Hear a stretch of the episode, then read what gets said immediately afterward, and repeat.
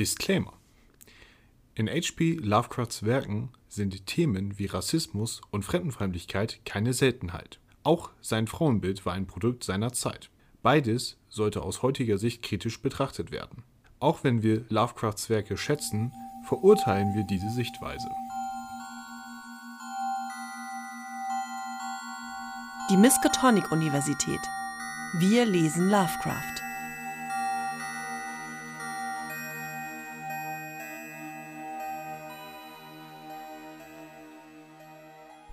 Jens, hier sitzen wir und oh Mann, was waren das für zwei Wochen?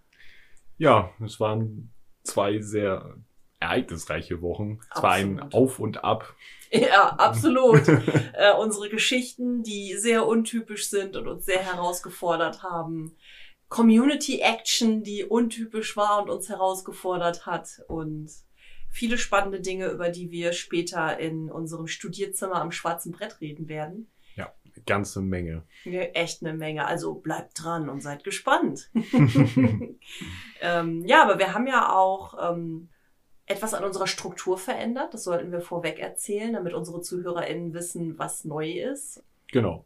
Und zwar werden wir das so drehen. Vorher hat Katja sehr viel Hintergrundrecherche gemacht, zu wie war Lovecrafts Leben zu dem Zeitpunkt, wo er die Bücher geschrieben hat. Das wird in Zukunft mein Part werden. Mhm. Dafür wird Katja sich stärker auf die Community-Arbeit verlegen Genau. und äh, entsprechend eure Ansprechpartnerin Nummer eins. Jens ist natürlich immer mit dabei und alles wird brühwarm erzählt, berichtet. Aber ja, wir haben uns gedacht, ähm, diese Aufgaben, die ich vorher gemacht habe, dass ich auch in den Geschichten selber, wenn zum Beispiel Begriffe wie der Piltdown-Mensch oder Gustave Doré auftauchen, wer ist das überhaupt? Was hat das zu bedeuten? Dass es ja eigentlich viel schöner ist, wenn Jens sich darum kümmert, im Rahmen seiner intensiven Lovecraft-Recherchen. Nichtsdestotrotz werde ich natürlich auch weiter Joshi lesen und mich informieren, aber ähm, dafür übernehme ich Teile von Jens Arbeit mit der Community. Switchen wir ein bisschen die Struktur um, nur damit ihr Bescheid wisst, warum Jens jetzt plötzlich der Klugscheißer in unserer Runde geworden ist und nicht mehr ich. naja, das werden wir sehen. ich hoffe, ich komme so von meinem Image weg. Ich glaube es nicht, aber vielleicht klappt's ja. Äh, genau, also wundert euch nicht, wenn nachher Jens viel mehr erzählt als ich. Ich freue mich da schon drauf. Äh, Und heute haben wir ja auch eine besondere Folge, nicht nur wegen all der vielen Ankündigungen, die wir machen und der großen Überraschung, die wir enthüllen werden, sondern auch, weil wir heute zwei Geschichten behandeln und noch dazu zwei sehr ungewöhnliche Geschichten. ja, Lovecraft hat sich dazu entschieden, auch mal komödiantische Geschichten zu schreiben, wenn man das so, so, so nennen kann. In meinem Fall definitiv, in deinem Fall. Hm, Ich, ich glaube, für den Personenkreis, für den es wahrscheinlich gedacht ist, ist es bestimmt ein Freudenfeuer. Für jemanden, der von außen drauf guckt, ist es ein Was? Ja, das habe ich jedenfalls an vielen Stellen gedacht. Also wir haben heute zwei Geschichten. Da sie sehr untypisch für Lovecraft sind und ja auch nicht sehr lang sind, haben wir beschlossen, dass wir sie in eine Folge packen. Wir werden jetzt zusehen, dass wir das sportlich knackig hinkriegen, damit das keine Zwei-Stunden-Folge wird heute. Weil wir auch so viel über die Community zu reden haben. Ähm, welche Geschichte hast du, Jens?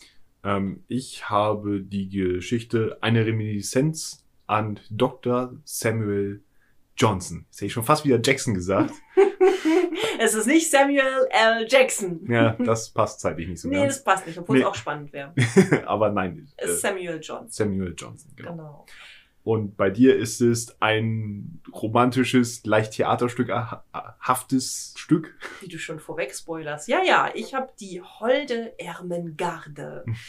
Auch äh, unglaublich. Ich habe Tränen gelacht dabei. Mm.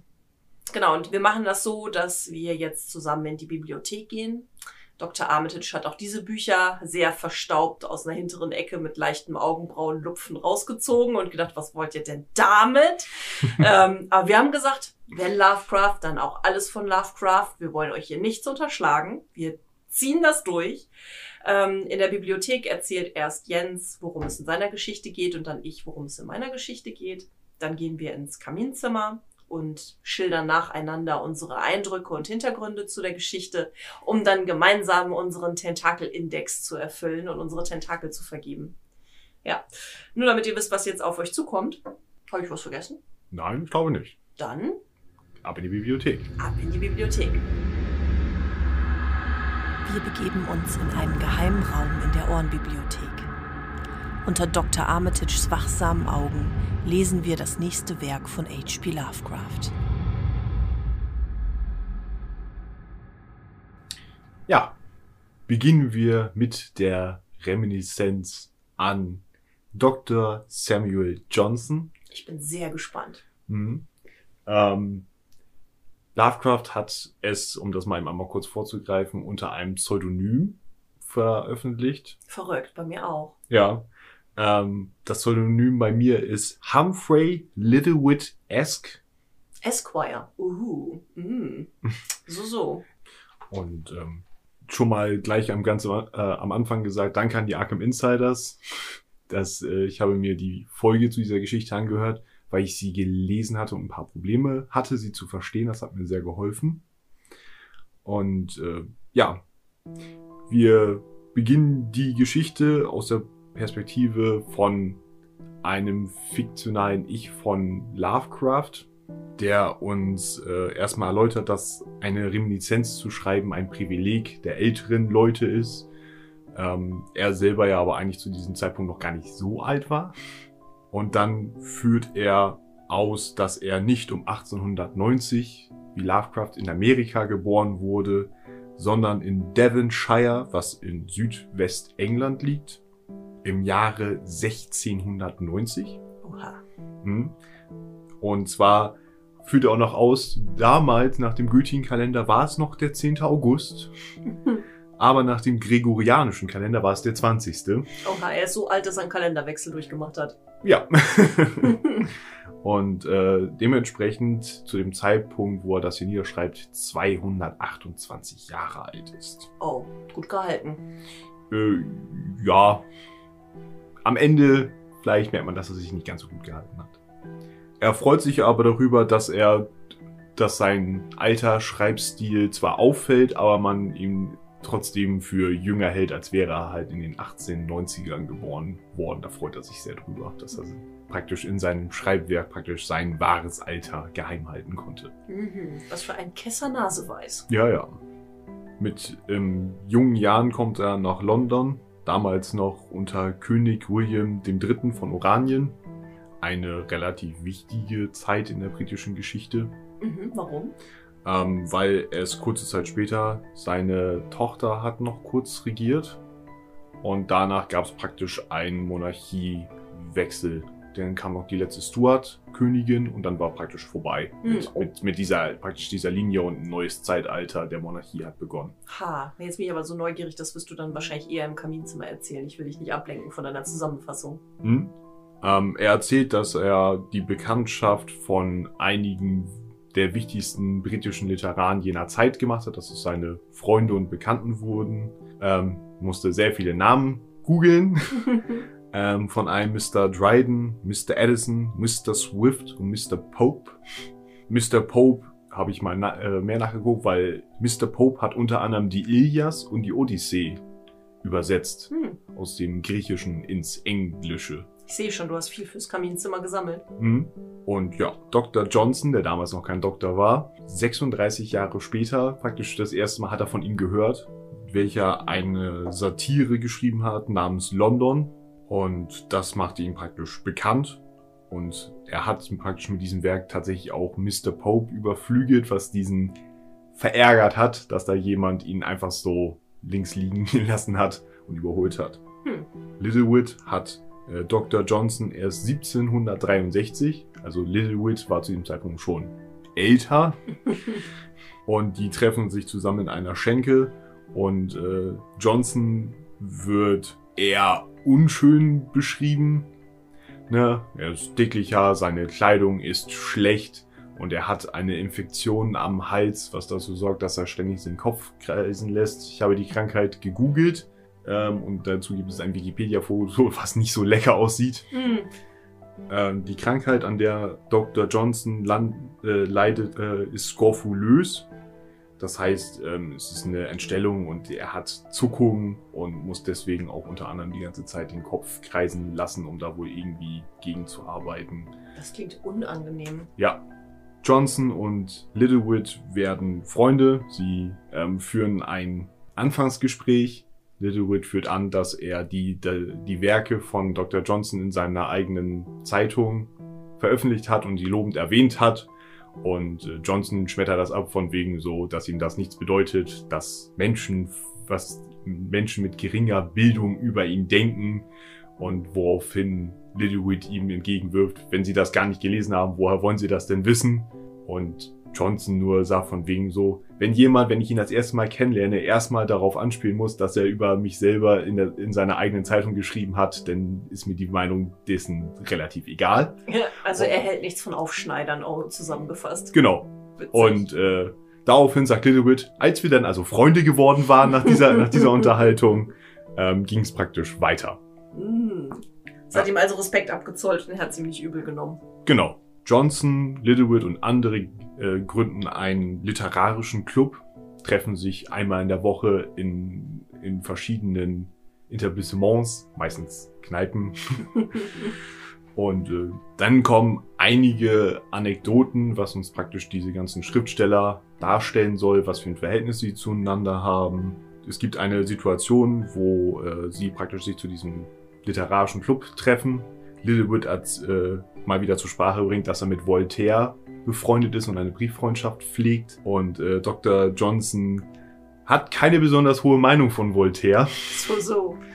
Und äh, bringt dann praktisch immer ein, den gleichen lateinischen Ausspruch. Ich entschuldige mich dafür, nie Latein gehabt, aber ich versuche es trotzdem. Vir est acrimini ageni et paucarum literarum. Was heißt, äh, seine Meinung von Voltaire ist, äh, er ein scharfer Verstand und ein paar Briefe. Das habe ich nicht verstanden. Ein was? Ein scharfer Verstand und ein paar Briefe. Mehr hat er nicht zustande gebracht. Genau, oder? das ist seine Meinung Ah, über okay. Voltaire. Mehr hat Voltaire aus Johnsons Sicht nicht geschafft. Naja, ein scharfer Verstand ist ja schon mal nicht schlecht. Ja, aber anscheinend sämtliche anderen Werke, die Voltaire so geschaffen hat, scheint er so als wichtig abzutun. Das war meine schöne herablassende Handgeste, die du gerade gemacht hast, die unseren ZuhörerInnen nicht sehen können. ähm, eine weitere Geschichte ist, dass äh, Littlewood einen Text umdichtet von einem Bediensteten vom Lord of Leeds, welcher geheiratet hat, welcher auch im Original denn in der Geschichte ja vorkommt. Ein Text oder ein Gedicht? Ich meine, es ist ein Gedicht. Hm. Ähm, und er dichtet es praktisch um und äh, Dr. Johnson guckt dann nochmal rüber und er sagt, ja, sie haben das Versmaß begradigt, aber keinen Sinn in die Zeilen gebracht. Das heißt, es klingt jetzt besser, aber es ist nicht besser als Es vorher. ist immer noch der gleiche Mist, ja, genau. Und äh, von diesen Anekdoten auch über andere Teilnehmer dieses literarischen Clubs untereinander, das sind so viele und die meisten davon stellen praktisch nur heraus, von wegen so das, was für ein freundschaftliches Verhältnis sie zueinander pflegen. Mhm. Davon werden einige erzählt. Dann praktisch beendet Elizabeth von wegen so, ne, ich bin jetzt müde und es wird Zeit für meinen Mittagsschlaf. Und damit endet denn die Geschichte Mhm. eigentlich. Ähm, ich finde, alle diese kleinen Unterhaltungen miteinander beizubringen, wäre etwas übertrieben für den Ja, Podcast. definitiv. Also wer wirklich Interesse daran hat, was da alles für Leute vorkommen und was die untereinander bereden, der kann es ja lesen. Ja. Ja, interessante Geschichte. Ja, finde ich, wenn man sich so gar nicht mit der Zeit auskennt, beim ersten Lesen ist es ein, eine große Sammlung von Fragezeichen. Aber da Ja. kommen wir gleich zu. Definitiv. Gut. Was passiert denn in deiner Geschichte Schönes? äh, meine Geschichte ist so unterschiedlich von deiner, wie sie nur sein kann. Ähm, auch bei mir fällt es schwer, es zusammenzufassen. Äh, ich, ich würde sagen, es ist Lovecrafts kleine spanische Telenovela oder Soap. Es ist äh, eine romantische Geschichte. Äh, er schreibt sie in sieben Kapiteln, sie ist aber nicht sehr lang und er unterteilt sie zweimal mit einem Vorhang. Also am Ende eines Kapitels schreibt er Vorhang, Punkt. Es ist aber kein Theaterstück, denn dafür gibt es viel zu wenig Dialoge. Andererseits sind aber sehr viele sehr überzeichnete Charaktere drin. Also man könnte sich schon vorstellen, das auf die Bühne zu bringen. Es wäre eine sehr seichte, leichte Komödie, sehr schräg. Ähm, ich versuche es kurz zu fassen und will dann lieber eher zwei, drei äh, kleine Zitate zum Besten geben. Ähm, es sind Irrungen und Wirrungen rund um Ermengarde, die Protagonistin, und ihre Eltern, die ähm, in, auf, einem, auf einer Farm leben in Vermont. Und äh, der Vater ist ein Schwarzbrenner das ihm die Sympathie von allen Beteiligten einbringt. Finden alle super. Wir befinden uns hier in der Zeit der Prohibition und jeder findet es klasse, dass Herr Stups, wie er heißt, schwarz brennt. Und ähm, die Farm gehört ihnen nicht äh, direkt, weil eine Hypothek darauf liegt.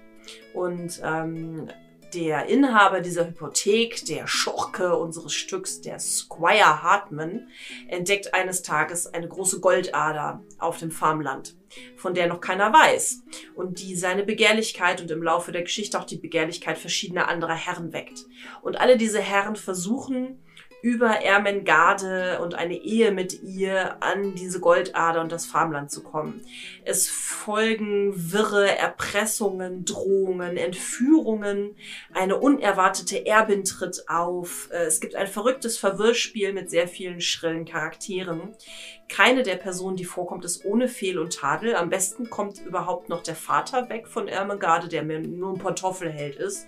Das ist so sein einziger Makel. Alle anderen haben mehr oder weniger viel Dreck am Stecken, der so nach und nach zum Tage tritt. Und ähm, ach, Ermengarde flieht in die Stadt, schlägt sich da durch, hat äh, verrückte Begegnungen, kommt wieder zurück. Ähm, es ist alles sehr schräg, sehr verwirrend und am Ende auch sehr lustig. Und es sind halt so viele komische Elemente, die Lovecraft einbaut, die so völlig überzeichnet sind. Also die Komik entsteht dadurch, dass es so komplett übertrieben ist. Mhm. Ähm, und damit unsere ZuhörerInnen da mal einen kleinen Eindruck von bekommen, äh, lese ich einfach mal ein paar kleine Passagen vor, kleine Zitate. Ähm, zum Beispiel, als Ermengarde ihre großen Jugendschwarm Jack mit ihm spazieren geht und er ihr seine Liebe gesteht, äh, ist sie völlig von den Socken. Jack, mein Liebling, mein Herz ist längst für deine männlichen Vorzüge empfänglich gewesen. Ich empfinde Zuneigung zu dir. Betrachte mich als die deine. Und vergiss nicht, einen Ring in Perkins Eisenladen zu kaufen, wo sie so hübsche imitierte Diamanten im Fenster haben. Ermengarde, meine Liebste. Jack, mein Teurer, mein Liebling, mein Herzblatt, mein Gott. Vorhang. Hm. Also so endet zum Beispiel ein Kapitel mit diesen unglaublich theatralischen Worten. Währenddessen äh, in den Büschen, zähneknirschend, der schurkische Squire Hartman sitzt und als sich die Liebenden endlich entfernen, springt er auf den Weg, zwirbelt verbissen seinen Schnurrbart, schwenkt die Reitpeitsche und gibt einem fraglos unschuldigen Kater einen Fußtritt. Also die Charakterzeichnungen sind auch völlig drüber, sehr, sehr verrückt. Ähm, es gibt auch so eine Szene, wo der Hartman dann Ermengarde entführt hat und ähm, er führt aus, oh, meine stolze Schönheit, ich habe dich in meiner Gewalt und werde deinen Willen früher oder später brechen. Denke an deine armen Eltern, die Haus und Hof verlieren. Und Ermengarde entgegnet, oh, verschont sie, verschont sie, sagt die Jungfer. Nimmer mehr, ha, ha, ha, ha, höhnt der Unhold. Also so sind, so sind die Dialoge in dieser Geschichte, so völlig überzeichnet und auch die Charaktere sind völlig überzeichnet. Wir haben äh, Ermengarde, die ähm, eigentlich schon über 30 ist, aber eine 16-Jährige spielt, die ihre brünetten Haare blond färbt, wo Lovecraft immer wieder gerne darauf hinweist, dass sie aus der Drogerie diese Erzeugnisse hat. Sie wird Grünschnäbelchen genannt, als sie in der Stadt ist. Wir haben diesen sehr flachen Charakter von Squire Hartman, unglaublich dämliche Wendungen immer wieder in dieser Geschichte, wo man denkt, was? Wirklich? Was? es ist so obvious, es ist so albern. Ähm, äh, zum Beispiel wirft Ermengarde einen schlafenden Mann einfach aus dem Zugfenster. So, okay, wow, die muss wirklich Kraft haben und der Mann muss einen wirklich tiefen Schlaf haben, dass sie das schafft, ihn einfach aus dem Zugfenster zu werfen. So, so, solche Geschichten. Ähm, also man kommt aus dem Lachen und aus dem, was hat er sich dabei nur gedacht, nicht hinaus. Mhm. Das ist die Holde Ermengarde und äh, ich kann aber gleich im Kaminzimmer sehr schön belegen, warum er das so geschrieben hat. Ähm, ich habe mich durch sieben sehr lustige Kapitel gelesen und habe sehr viel gelacht. Also ich kann es tatsächlich nur empfehlen. Wenn ihr mal einen schlechten Tag habt, lest die Holde Ermengarde. Danach denkt ihr euch nur, oh mein Gott, und habt ordentlich geschmunzelt. ja, ist schon sehr faszinierend. Von wegen so, das tut sie nicht und was tut er und ja wie der, der, wie heißt der, der Bösewicht. Squire Hartman. Genau, wie er ständig mit seiner Reitgerte durch die Gegend schlawenzelt Ja. und damit Ja. durch die Gegend wirbelt. Und immer sein Schnurrbart zwirbelt. ja, das ist schon super. Ja. Genau. Ja, äh, das war meine Geschichte. Und ähm, im Kaminzimmer, wenn ich denn meinen Tee endlich bekommen habe, auf den ich schon so sehnsüchtig warte, kann ich dir dann noch mehr dazu erzählen. hm, ich bin gespannt. Ja, dann gehen wir doch mal rüber ins Kaminzimmer. Wir begeben uns in unser gemütliches Kaminzimmer. Nach dieser kräftezehrenden und vielleicht auch verstörenden Reise durch ein weiteres Werk von H.P. Lovecraft tauschen wir unsere Eindrücke bei einer Tasse Tee aus.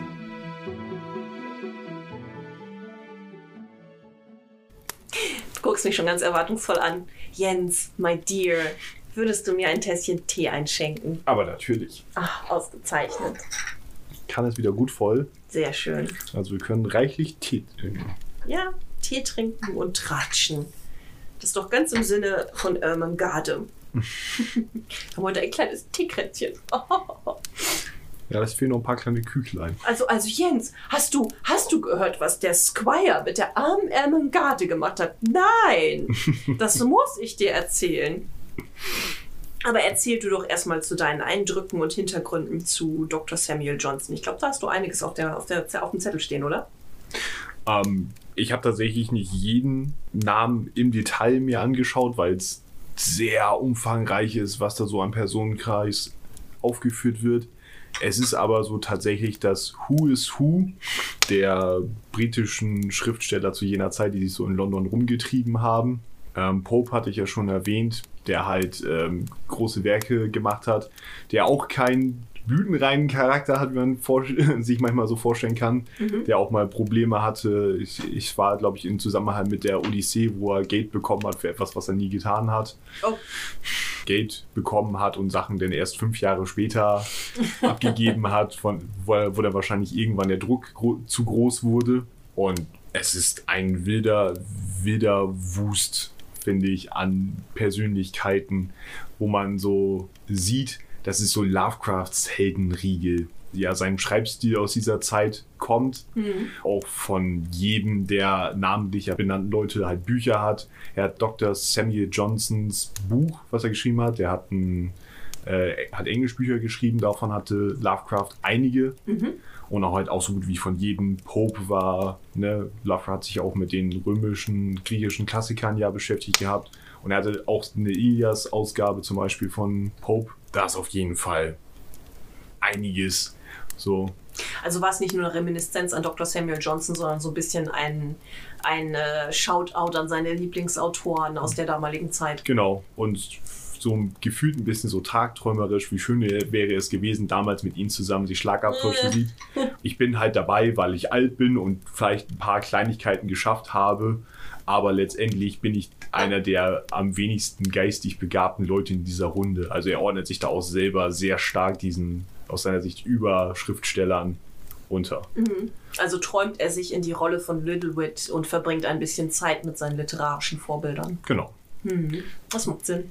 Das, äh, weil ich glaube da einfach, dass er da so ein bisschen so seine, seine Sehnsucht nach dieser Zeit aus, ausgelebt hat. Die wir ja auch schon äh, früher gehört haben, zum Beispiel bei der Gruft, als er diesen Grabstein entdeckt hat von seinem früh verstorbenen Verwandten aus dem 17. Jahrhundert, wo er auch gesagt hat, ach, was könnte er mir alles erzählen aus dieser Zeit, die mir doch eigentlich viel näher ist als die heutige Zeit. Ne? Also er fühlt sich ja auch so ein bisschen in die falsche Zeit geboren. Ja, um zur Lieblingsstelle weiterzuhängen. Es gibt eine Stelle, es ist ein, ein Deutscher zu Gast in der Runde. Mhm. Und einer aus der Runde gibt, erzählt praktisch gerade was und äh, der Deutsche ist allerdings sehr stark an Dr. Johnson interessiert und, und sagt dann halt in einem auch sehr abstrus geschriebenen, ne, Dr. Johnson will was sagen, so richtig auch in der Wortschrift gesagt. Und das bringt ihm halt die Feindschaft eines der, der Mitglieder des literarischen Clubs ein. Ist eine, eine sehr, sehr abstruse Stelle, wie so viele in, in dieser Geschichte. Habe ich das richtig verstanden, dass das deine Lieblingsstelle ist? Ja, es ist tatsächlich meine Aha, Lieblingsstelle. Ne? Hast du die jetzt schon getriggert? So, so. okay, also deine Lieblingsstelle ist Dr. Johnson. Dr. Johnson. Dr. Johnson will was sagen. Erinnert vielleicht so ein bisschen an einen Käfig voller Helden mit den ganzen vielen Dialekten. hm? Schon so, schon so ein bisschen, ja. Witzig. Was hast du denn noch so zu den Hintergründen? Wie sah Lovecrafts Leben aus, als er diese Geschichte geschrieben hat? Was hatte das für einen Einfluss auf die Geschichte? Hm. Nee, dann, mal, dann erzähle ich erstmal genau was zum Hintergrund. Zu jener Zeit, das Jahr 1917, haben wir ja schon so ein bisschen beleuchtet gehabt bei Dagon. Mhm. Ähm, ich habe noch ein bisschen gelesen in der Biografie von Joshi. 1917 gab es noch ein paar sehr interessante Sachen. Lovecraft war sehr stark bei der UAPA, bei der United Amateur Press Association. Und was ist das? Das ist äh, die Vereinigung von ja, Amateurschriftstellern in den USA. Es gibt praktisch so die Oberorganisation, das ist die APA, also die Amateur Press. Und dann gibt es praktisch noch einmal die UAPA, die United Amateur Press Association. Entschuldigung für das Association, ich Das ist aber ist auch ein Scheißwort, genauso wie Reminiscence. ja, Reminiscence. Ähm, und dann gibt es praktisch noch einen konkurrierenden Zweig und das ist die N, also die NAPA, die, Nash, die National, National Amateur Ah. äh, Press Association. Und ich dachte schon, du sagst die Nationale Volksfront von Judäa. Nein. Spalter! Es ist aber tatsächlich, glaube ich, so ein bisschen so. So Lovecraft selber ist ein sehr starker Vertreter der UAPA und äh, streitet sich auch mit Freunden und Brieffreunden darüber und versucht sie praktisch in die UAPA rüberzuziehen, wenn die, während sie selber halt noch in der NAPA sind. ähm, Also so Machtgerangel unter den äh, Zeitschriften der Amateurjournalisten. genau. Und äh, bei der UAPA bringt er ja auch seine eigene, sein eigenes Magazin raus, die Conservative. So, Der Konservative. ja, der Konservative raus. Ich habe mich tatsächlich kurz damit auseinandergesetzt, wie das bei der UAPA so abgelaufen ist. Die Leute haben halt ihre Geschichten geschrieben, was ja auch Voraussetzung war, um weiter Mitglied zu sein, musste man so und so viel Zeilen im Jahr ja veröffentlichen. Mhm, Wie bei Vagrant, da hattest du das ja Genau, auch erzählt. bei Reagan ist es genauso. Und äh, damit die praktisch die Leute die Chance haben, überhaupt irgendwas ähm, rausbringen zu können, haben die Leute halt angefangen, selber so eine Fanmagazine selber zu machen. Halt unter dem Label. Und Lovecraft hatte ja sein eigenes. Freunde von ihm haben ähm, ihm Geschichten zugeschickt. Er hat vielleicht einmal kurz lektoriert, hat ein Inhaltsverzeichnis gemacht und hat das dann drucken lassen. Und tatsächlich ist auch die äh, APA aus einem Zusammenschluss von Druckern zusammengegangen und entstanden und hatte an sich da noch nichts wirklich was mit Schriftstellern zu tun, sondern nur Drucker, die praktisch ihre Druckerpressen auslasten wollten. Verrückt. Und die haben das praktisch gegründet und die Schriftsteller haben sich das dann so nach und nach und die Drucker haben dann immer ja ordentlich die Fanmagazine gedruckt. Ja, wobei Fanmagazin ist ja, glaube ich, falsch, weil ein Fanmagazin ist ja über etwas, wovon man Fan ist, schreiben. Aber ich glaube, die Schriftsteller haben ja ihre eigenen Sachen in diesen Zeitungen veröffentlicht. Ähm, deswegen finde ich den Begriff Fanmagazin ein bisschen irreführend. Ja, Also es ist ja, es ist ja wirklich, es ist ja eine, eine, eine Amateurzeitschrift. Du, ganz viele Amateurzeitschriften. genau, Ja. du hast vielleicht bist noch nicht so erfahren oder hast noch nicht so viel Einfluss, dass du bei den großen Verlagen landen kannst. Also schließt man sich mit anderen zusammen und veröffentlicht halt selber was. Genau. Und hofft, dass das dann irgendwie entdeckt wird. Ja. Und äh, Lovecraft wird ja in vielen anderen Magazinen veröffentlicht, die auch aus dieser Riege stammen. Und er gibt halt selber auch raus. Und noch eine Sache, er Lovecraft hat eine Brieffreundschaft zu einem Iren, dessen Name mir leider entfallen ist. Ich, werde, ich werde ihn nachreichen. Ich werde mir das als Hausaufgabe aufschreiben. Ich werde ihn nachreichen. Auf jeden Fall ähm, beschließt Lovecraft aus dieser Brieffreundschaft heraus, weil der Ire sehr dafür ist, dass die Amerikaner sich dem Krieg anschließen in Europa und Lovecraft am Anfang dagegen war und praktisch, er wird auf seine Seite geholt und Lovecraft geht zur Nationalgarde Oh, von Rhode Island und lässt sich mustern. Und äh, Lovecraft wird ja eher als gebrechlich und so weiter wahrgenommen. Er kommt aber durch die Musterung durch, wird als tauglich befunden, interessant. bekommt auch äh, praktisch den Einberufungsbescheid von mir so hier, es geht los. Ne? Äh, Ausbildung. Ähm, Lovecraft selber hat gesagt, er will unbedingt nach Europa, er will irgendwo hin, wo man auf jeden Fall nach Europa kommt. Äh, würde dann gerne zur, zur Infanterie kommen. Ihm wird aber gesagt, ja, nee, geh mal erstmal zu den Küstenbatterien, die gehen in der zweiten Welle, gehen die nach Europa. So. Ähm, Lovecraft kommt nach Hause, erzählt das seine Mutter, die fürchterlich drauf reagiert und sagt, das, nein, das tust du nicht. du gehst nicht in den Krieg, das werde ich verhindern und ruft den, den Arzt der Familie an, welcher dann praktisch eine, einen Bericht schreibt, wo Lovecraft, ne, er hat zittrige Nerven und einen nervösen Magen und was noch alles, wird halt alles aufgelistet, ähm, wird dann zur Nationalgarde von Rhode Island geschickt, welche dann auch kurze Zeit später aufgrund dieses Schreibens tatsächlich die Einberufung von Lovecraft zurückzieht und annulliert, was ihn moralisch zusetzt. Er hatte sich darauf gefreut, in die Okay. Nationalgarde zu gehen und jetzt von wegen so fühlt er sich halt Mama Wer- hat's verhindert. Mama als Wende und er fühlt sich halt wieder wehrlos. Ne? Er sieht halt von so, da werden jede Menge junge Männer werden verkrüppelt oder tot aus dem Krieg heimkehren und ich bin hier zum Nichtstun verdammt. Und das ist halt nochmal so ein Abknick für ihn. Ja, kann man ja verstehen, wenn man bedenkt, was wir in den vorherigen Folgen gehört hatten mit dem, äh, mit seinem Nervenzusammenbruch und keinem Schulabschluss, dass er nicht studieren konnte und sich ja lange so orientierungslos gefühlt hat, ist ja jetzt im Moment seine Hauptbeschäftigung tatsächlich die Arbeit im Amateurjournalismus und da hat er jetzt vielleicht da eine Möglichkeit gesehen, doch noch zu Ruhm, Ehre und einem Sinn in seinem Leben vielleicht zu kommen, einem Übergeordneten.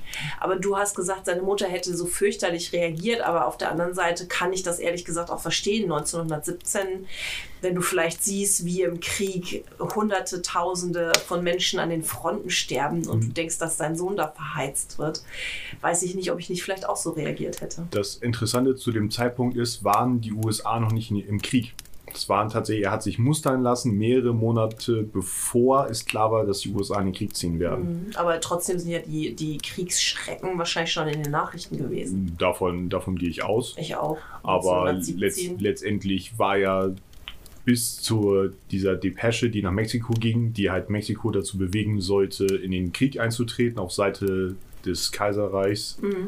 und Österreich-Ungarn, ähm, sollte ja, wurde ja Mexiko gesagt, hey, ihr könnt Texas, Arizona und New Mexico kriegen, wenn ihr die USA in den Krieg verwi verwickelt. So, und diese Depesche ist ja abgefangen worden, woraufhin ja dann der Präsident dafür die Zustimmung bekommen, in den Krieg zu ziehen, weil vorher war ja eine absolute Antikriegsstimmung in den USA. Die wollten sagen von so, das ist Klar. Europa, das interessiert uns nicht. Gut, unabhängig davon hat das ja mit äh, der Entscheidung von Lovecrafts Mutter nicht viel zu tun, außer mein Sohn will darüber, wo Hm. hunderttausende Menschen sterben. Das verhindere ich. Ich finde es halt nur interessant von mir so, dass er dahin geht und sagt, ich will in den Krieg, ich will Mhm. dahin, aber die USA noch nicht mal auf dem Weg in den Krieg sind.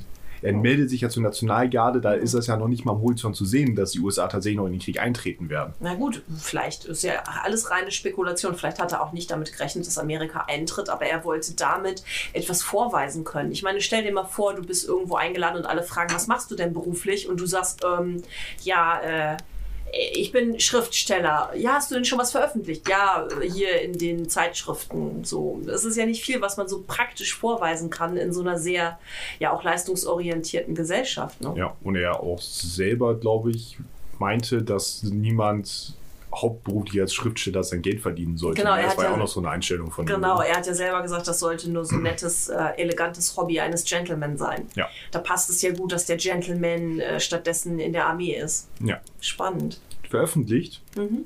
wurde die Geschichte im United Amateur, Verrückt. was eine Zeitschrift der, des, der UAPA ist, beziehungsweise der APA.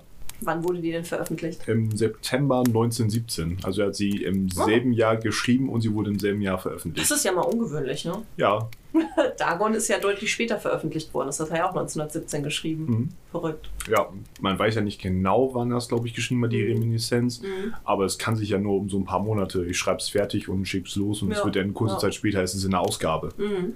Nicht schlecht. Mhm, Finde ich auch auf jeden Fall. Ja. Dann wollen wir mal eine Geschichte noch bewerten. Äh, wollen wir jetzt schon den Tentakel vergeben? Ich dachte, ich erzähle erstmal von meiner Geschichte und wir machen die Tentakel zusammen. Dann machen wir sie dann zusammen. Ja. Ähm, die Holde Ermengarde. Äh, wir haben die heute mit in die Folge reingenommen, weil ja beide Geschichten zu Lovecrafts komischen Geschichten gehören, von denen er noch tatsächlich mehr geschrieben hat. Es werden nicht die einzigen bleiben. Aber Ermengarde ist definitiv nicht 1917 geschrieben worden. Also sie gehört hier nicht in die chronologische Reihenfolge. Wir wollten sie aber gerne mit aufnehmen, um zwei komische Geschichten schon mal abzudecken. Äh, wir werden dann später nochmal eine Doppelfolge machen, wenn äh, die nächsten kommen. Äh, wann genau Ermengarde geschrieben wurde, äh, ist ungewiss. Durch die Erwähnung der Prohibition wissen wir, dass es nicht vor 1919 war. Und veröffentlicht wurde die Geschichte nicht zu Lovecrafts Zeiten. Sie wurde Okay. erst 1943 im Verlag Arkham House in Beyond the Wall of Sleep veröffentlicht. Genau, zusammen mit Samuel Johnson und der Geschichte Ibit bildet sie so eine Trilogie humoresker Geschichten. Dazu gehört auch noch die Geschichte Old Buck. Deswegen würde ich vorschlagen, dass wir später mal noch mal eine Doppelfolge mit Ibit und Old Buck machen. Da können wir uns das dann wieder aufteilen. Das passt ja eigentlich ganz gut. Ja. Ähm, aber warum hat er die Holde Ermengarde geschrieben und warum hat er sie so geschrieben, wie er sie geschrieben hat? Das macht eigentlich tatsächlich ziemlich viel Sinn. Oha, jetzt bin ich gespannt. Ja, genau. Bedenkt man, was ich ja auch schon in einer früheren Folge erzählt habe, dass Lovecraft sich ähm, einen erbitterten Leserbriefkrieg geliefert hat mit äh, den Anhängern und dem Autor einer ganz anderen Richtung. Und zwar von Fred Jackson. Äh, Fred Jacksons Werke fand er unerträglich und hat deswegen ja scharfe Kritiken geschrieben und Fans von Fred Jackson haben darauf geantwortet und der Autor selber vermutlich auch. Und das ging ja sehr lange hin und her in so einem Magazin. Und Fred Jackson hat tatsächlich ähm, Liebesgeschichten geschrieben und Lovecraft fand die halt furchtbar. Oha. Genau. Ah, okay. Ja, du ahnst es. Genauso wie Lovecraft ja auch damals schon sehr gerne ins Kino gegangen ist. Gleichzeitig aber auch diese plumpen Ro Romanzen und Komödien im Kino sehr verurteilt hat.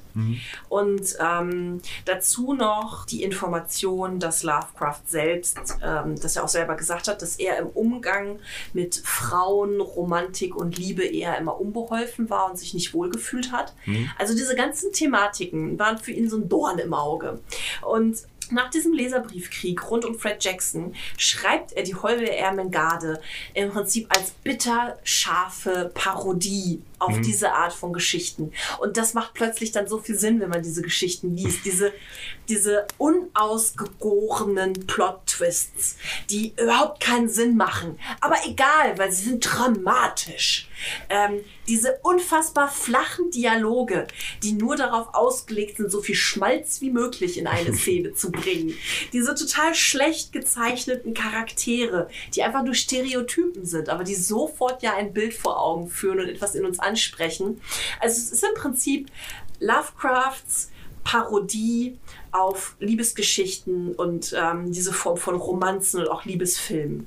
Ähm, und das finde ich, wenn man das unter diesem Aspekt betrachtet, hat er es großartig gemacht. Weil man kann ja nicht als die ganze Zeit nur zu lachen und zu denken, oh Gott, warum hat er das nur so geschrieben? Und wenn man jetzt, glaube ich, im Nachhinein dann nochmal einen äh, Liebesfilm gucken oder eine romantische Geschichte lesen würde, hätte man das, glaube ich, immer im Hinterkopf. Dieses, wie dermaßen dämlich diese Geschichten zum Teil ja in, ihren, in ihrem Plot sind, wie flach und albern. Und ich muss da auch sagen, ähm, die ähm, im, im englischen Original, in dem ich es gelesen habe, ähm, hat er das auch sehr großartig gemacht, diese mit den Dialekten zu spielen, auch diese Hillbilly, ländliche Art des Englischen, aber auch dieses sehr romantische und diese Begriffe. Also man merkt hier auch, ähm, dass Lovecraft Groschenromane ja verschlungen hat. Er hat ja diese Dime-Novels alle gelesen und ich glaube, er schöpft hier aus einem großen Repertoire an billigen Groschenromanmitteln. Ich habe mir natürlich auch wieder das englische Original angeschaut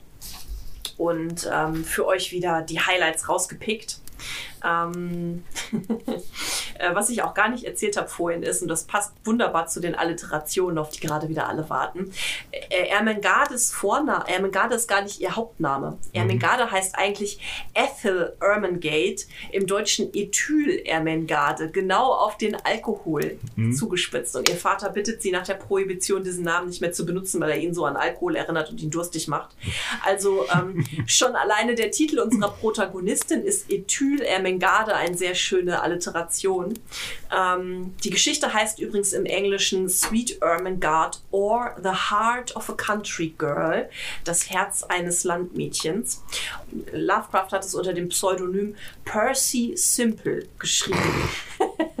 schon, schon das so ein Pseudonym sagt, ja, es ist simpel, ne? Es ist von einem einfachen Geist geschrieben worden, mhm. was auch wieder ein Schlag in Frank Jacksons Gesicht ist, so, ne? Ich schreibe hier als Percy Simple das, was du sonst immer schreibst.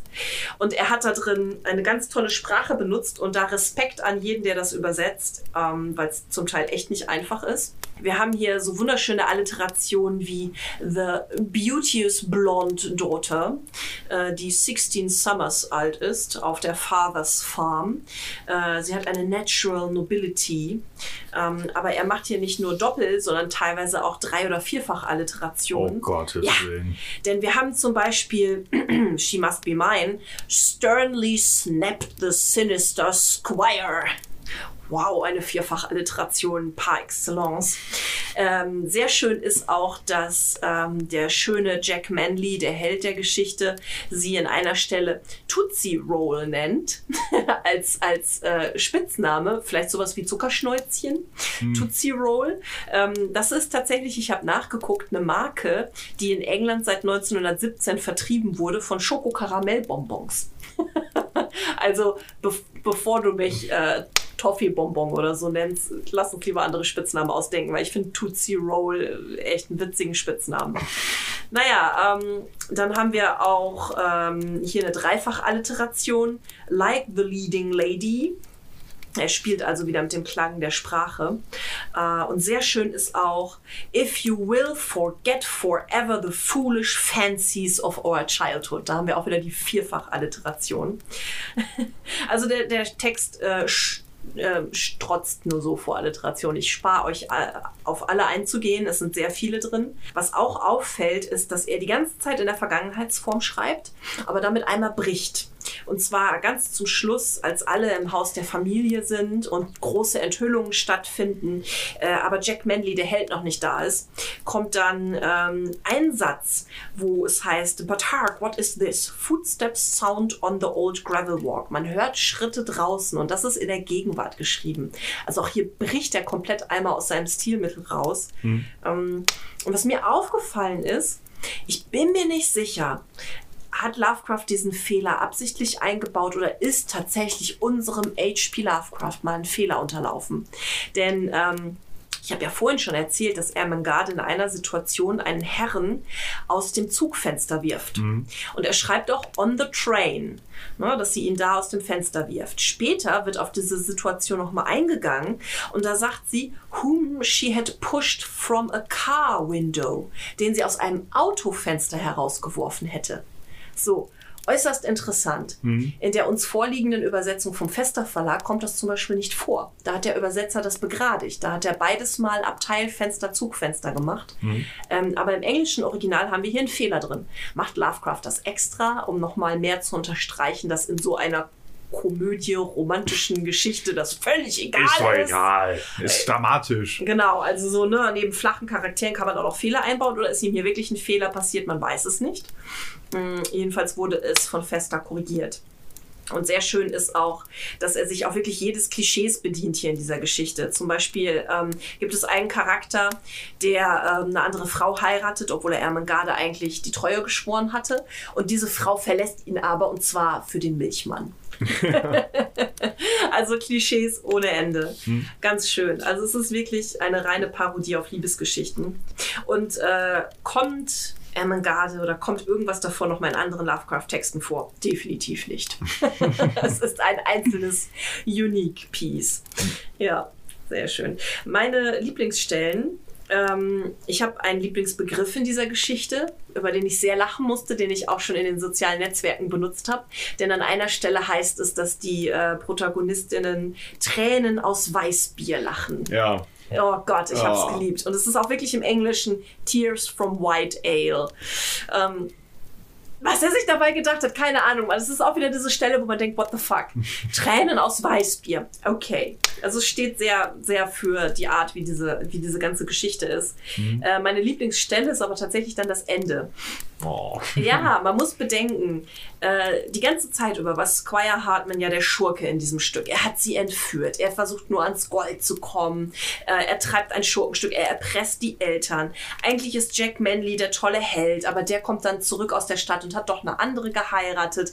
Ermengarde ist mittlerweile äh, die Erbin von einer Frau, die sie adoptiert hat, weil sie sie ganz niedlich fand. Und dann stellt sich heraus, dass Ermengarde tatsächlich die Tochter von dieser reichen Frau ist, von Miss Van Itty, weil Ermengardes vermeintliche Mutter sie damals als Amme entführt hat.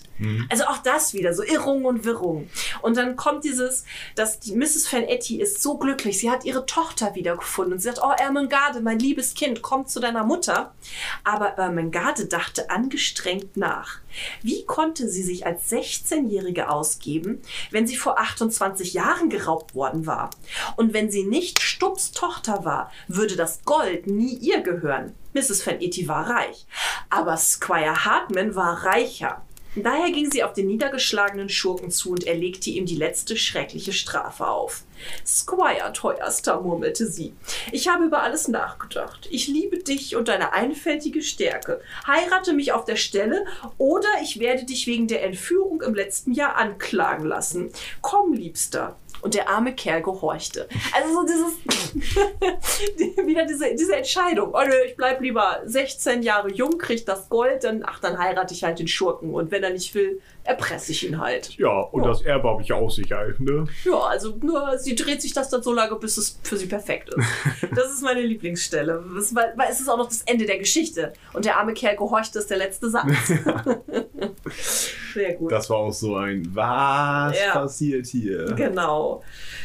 Ja, also wie wir schon gesagt haben, zwei äußerst ungewöhnliche Folgen, Mhm. äh, zwei äußerst ungewöhnliche Geschichten, die Lovecraft da geschrieben hat, die völlig aus seinem sonstigen Repertoire herausfallen.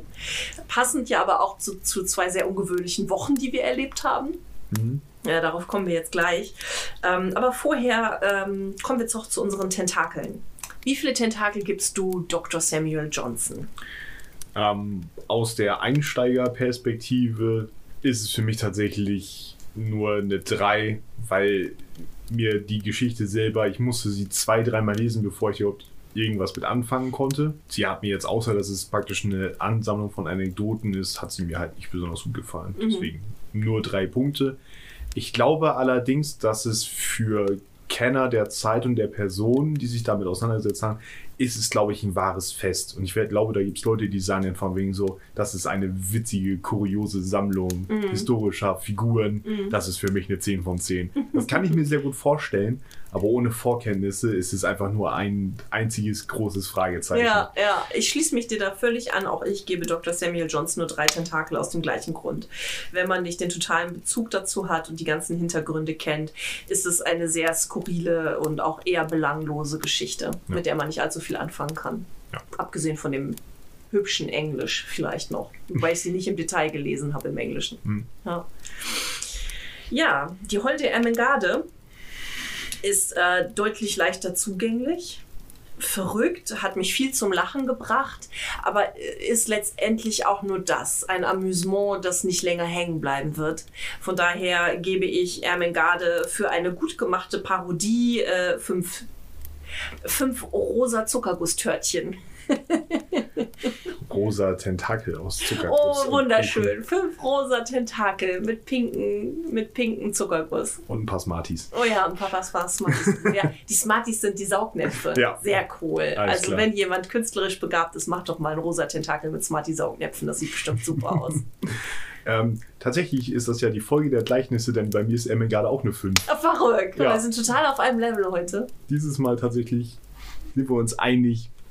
Ja, ich fand sie irgendwie schon witzig. Ich habe sie ja in der Hörbuchfassung, ich habe sie ja nicht so direkt selber, habe sie ja später ja gelesen, Mhm. sondern das erste war ja die, die Hörbuchvariante, Ja. wo ich auch gedacht habe von wegen so, nein, oh Gott, ist das blöd. Das war sehr Aber schön, es- dein Gesicht dabei zu Aber es, beobachten. es, es, es ist halt fürs erste Mal unterhaltsam. Ob man es ein zweites Mal zur Mhm. Hand nimmt, war ich mal zum Zweifel. ich glaube eher nicht. Wenn er nur als Beispiel für, guck mal, sowas hat Lovecraft auch geschrieben. Ja. Check, mein teuerster. Ah, Ein Herzblatt. Zuckerschnäuzelchen. Oh, oh. Ah. Ja. ja, sehr schön. Ja, dann äh, würde ich vorschlagen, weil wir heute sehr viel in unserem Studierzimmer zu besprechen haben, gehen wir doch mal ins Studierzimmer, oder? Ja. Sehr schön. Wir begeben uns in unser Studierzimmer. An unserem eigenen Schreibtisch beschäftigen wir uns mit Möglichkeiten, das vorliegende Werk im Rollenspiel umzusetzen. Oder gibt es vielleicht schon eine Umsetzung? Anschließend schauen wir auf unseren Semesterplan. Was steht in der nächsten Folge an? Gut. Kommen wir zum Pen and Paper Teil und der großen Enthüllung. genau, Enthüllung Nummer eins. Wir haben zu diesen beiden Geschichten keine Pen and Paper Ansätze für euch entwickelt. Ja, ich, äh, ich, ich wüsste auch nicht wie, außer dass es ein Kammerspiel wird. Ja, ja, also ähm, bei dir wäre ich völlig planlos, wie man das machen sollte. Bei der Ermengarde eher könnte man was machen, aber ich glaube, es wäre schräg mit viel Alkohol oder Magic Mushrooms würde das vielleicht gehen, aber ansonsten. Mm. Aber wir haben was viel, viel Besseres für euch. Mhm. Denn wir haben ja in der letzten Folge schon ein bisschen neugierig drauf gemacht, dass wir für den gratis Rollenspieltag, der jetzt am 27. März, also nach Ausstrahlung in nur drei oder vier Tagen ist, äh, dass wir eine Überraschung für euch machen. Und bei Facebook hat tatsächlich einer das schon in einem Post random erraten, was wir so vorhaben. Mhm. Ähm, willst du es verkünden, Jens? Wir haben eine Pen and Paper Umsetzung beziehungsweise ein Pen and Paper Abenteuer zu Das Grab für euch geschrieben. Genau. Wir haben überlegt, welches Abenteuer nehmen wir denn. Und ähm, bei Die Gruft oder Das Grab, je nachdem, wie man es übersetzt, ähm, ist uns halt eine Menge eingefallen und auch ein Freund von uns hatte da eine ziemlich coole Idee, die wir dann mit eingebaut haben. Hallo Pebble, wir haben deine Idee mit übernommen und ähm, haben uns gedacht, lass uns da doch äh, ein Abenteuer zu entwickeln. Und ähm, damit das für so viele SpielleiterInnen wie möglich umsetzbar ist, haben wir das jetzt nicht speziell auf ein System gemünzt und da Regelmechanismen mit eingeführt, sondern wir haben es offen gelassen. Genau. Wir haben also ein Szenario beschrieben, was passiert wann, welche Personen sind wichtig und wo kann man welche Hinweis finden, aber ihr findet keine Würfelproben, Hinweise oder irgendwelche Regelteile, die auf Genau. irgendein Pen and Paper Regelsystem zugeschnitten sind. Das überlassen wir den fähigen Händen der Spielleiter. Genau, und der Spielleiterinnen. Ja. Du hast vollkommen recht. Vergessen zu gendern. SpielleiterInnen. Sehr schön. Äh, genau, also ihr bekommt von uns die Hintergrundgeschichte, den Ablauf und das Setting. Ähm, alles im Prinzip, was ihr braucht, um diese Geschichte dann auf euer System, mit dem ihr mit eurer Gruppe gerade spielt, äh, umzumünzen. Mhm. Und das Ganze findet ihr ab jetzt. World Premiere sofort auf unserer Homepage als PDF zum Herunterladen ähm, für den privaten Gebrauch, nicht zur öffentlichen Vervielfältigung oder um es bei irgendeinem Verlag einzureichen. Da ist unser Copyright drauf. Ähm, genau, druckt es euch aus. Habt Spaß damit und wir würden uns natürlich mega freuen, wenn ihr uns ein Feedback geben würdet, äh, wie es war, ob es euren Gruppen gefallen hat, wie es so gewesen ist, ob ihr alle gestorben und wahnsinnig geworden seid. Wir sind gespannt. Absolut. ja, ähm, das zu unserer großen Enthüllung. Ähm, ansonsten hatten wir trotzdem jetzt noch jede Menge, was mehr passiert ist. Ähm, also wir beide haben eigentlich hier gesessen und haben viel an unserem Rollenspiel gearbeitet, haben uns mit unseren beiden Geschichten herumgeschlagen und wie wir die für euch aufarbeiten und was wir damit anfangen sollen. Mhm. Und da sind aber noch mehrere Dinge drumherum passiert. als erstes ein sehr schöner und positiver Punkt. Ähm, die Lovecraft-Gesellschaft hat uns in einem Facebook-Post erwähnt und wir sind auch der Gemeinschaft beigetreten. Genau, wir sind jetzt Mitglied in der Deutschen Lovecraft-Gesellschaft und ja, vielen Dank für den Shoutout. Das Ja. hat uns gefreut. Das war wirklich super. Genau. Ja, dann äh, bin ich kontaktiert worden äh, mit einer nicht so schönen Geschichte. Äh, wie vielleicht einige von euch ja mitbekommen haben und wie ich es ja auch erzählt hatte, hatte ich damit angefangen, äh, Geschichten ähm, für unseren Podcast, über die wir sprechen von Lovecraft und die es noch nicht so oft in der Umsetzung als Hörbuch bei YouTube zum Beispiel gab, einzulesen. Mhm. Ähm, mir hat das sehr viel Spaß gemacht, weil ich gemerkt habe hier über diesen Podcast, dass ich ganz gerne mit meiner Stimme arbeite und wollte das ausprobieren. Ich habe zum Beispiel Dagon eingelesen und Dr. Samuel Johnson und die Holde Ermengarde jetzt auch. Und Ermengarde war wirklich, wirklich schräg einzulesen. Ich war danach zwei Tage heiser, aber ich hatte eine Menge Spaß. Ja, Ähm, ich habe das immer im äh, Hörbuch vorweg ganz transparent gesagt, dass ich die Übersetzung aus dem Fester Verlag dafür benutzt habe, Mhm. über die wir hier ja auch immer sprechen. Wir haben hier die Bücher liegen und lesen die und beschäftigen uns damit und bin von dem Fester Verlag kontaktiert worden, die mir gesagt haben, dass sie das nicht möchten, ähm, weil wir keine Lizenz dafür erworben haben, weil wir die wahrscheinlich auch nicht kriegen würden. Aber sie möchten das nicht. Mhm. Ich habe zwar erklärt, dass wir ein komplett nicht kommerzieller Podcast sind, dass wir das hier nicht machen, um Geld zu verdienen, reich zu werden, das auch nicht unser Job ist, sondern wir das als Service für euch machen und aus Liebe zu ähm, den Geschichten von Lovecraft. Aber der Fester Verlag möchte nicht, dass ich ihre Übersetzung benutze. Dementsprechend musste ich meine drei Videos löschen. Was mir sehr wehgetan hat, das fand ich echt schade. Ähm, ich war dann auch ziemlich geknickt an dem Tag. Und ähm, um euch dann mitzuteilen, dass die Hörbücher aus diesem Grund vor mir gelöscht wurden, habe ich das bei Facebook dann auch erzählt. Und am gleichen Tag noch äh, sind wir kontaktiert worden von einem aus unserer Community. Und Tim Starke hat uns ein starkes Angebot gemacht. Entschuldigung, den Wortwitz musste ich machen. Wortspiel Ende. Ja, ähm, und zwar hat er gesagt, wie wäre es denn, wenn unsere Community-Übersetzung für uns anfertigt, die ich dann benutzen kann als Hörbuch. Und er hat sich direkt angeboten, die nächste Geschichte, über die wir im nächsten, in der nächsten Folge sprechen werden, zu übersetzen. Und das fand ich mega. Also so von diesem totalen Tal der Tränen und Trauer über das Fester Fiasko, so jetzt habe ich auch mal Lovecrafts Alliteration benutzt, hin zu Tims Angebot und dieser totalen Freude, was für eine coole Community wir haben, Mhm. ähm, hat mich das schon gerührt. Ähm, er sitzt jetzt zu Hause und übersetzt gerade die nächste Geschichte, äh, die wir besprechen werden. Und sobald ich die von ihm habe, werde ich sie dann auch einlesen. Also freut euch auf das nächste Hörbuch, übersetzt von uns und der Community. und wir haben uns gedacht, und das war auch eine Idee von Tim, die ich auch sehr cool fand, dass wir daraus ein Community-Projekt machen könnten. Mhm. Ne? Also die Frage an euch, habt ihr Lust, ähm, habt ihr eine Geschichte von Lovecraft, die ihr, wie ihr findet, vielleicht zu kurz kommt, die es vielleicht nicht so oft als Hörbuch bei YouTube gibt oder die ihr besonders cool findet, äh, die zu übersetzen und dann von mir einlesen zu lassen. Ähm, würde ich euch anbieten, mache ich sehr gerne, fände ich total klasse. Vielleicht nicht unbedingt Berge des Wahnsinns oder Oh. der Fall des Charles Dexter Ward.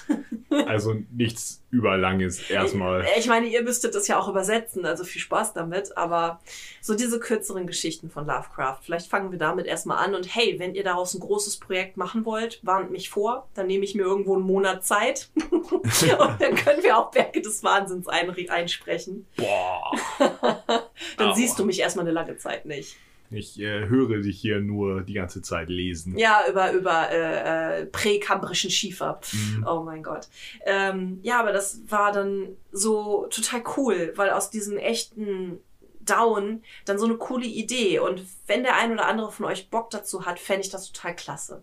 Weil ich fände es schon schön, wenn wir ähm, die Geschichten von Lovecraft auch als Hörbuch zugänglich machen. Und gerade so eine Dinge wie Johnson und Ermengarde sind halt nicht wirklich häufig da. Das habe ich ja jetzt auch gemerkt, als ich für euch Links rausgesucht habe, nachdem ich meins löschen musste. Ist halt, sind halt eher kuriose, ne? Ja, genau. Also es sind ja so, das finde ich ja gerade auch spannend, dann nochmal eine andere Seite an Lovecraft entdecken zu können. Also, eure Lieblings-Lovecraft-Geschichte, die viel zu kurz gekommen ist, übersetzt sie mir und dann lese ich sie euch ein. Hm. Dann gab's auf Facebook noch ordentlich was. Also es gab eine hitzige Diskussion in Mhm. unserer Studentenkneipe Oh ja, die Kneipe An- war plötzlich ganz voll. ja, an H.P. Lovecrafts Todestag. Genau. Ich habe eigentlich mir nicht so viel dabei gedacht. Ich habe zu äh, HPLs Todestag, äh, da bin ich hingewiesen worden von einem von euch, da doch was zu, zu machen.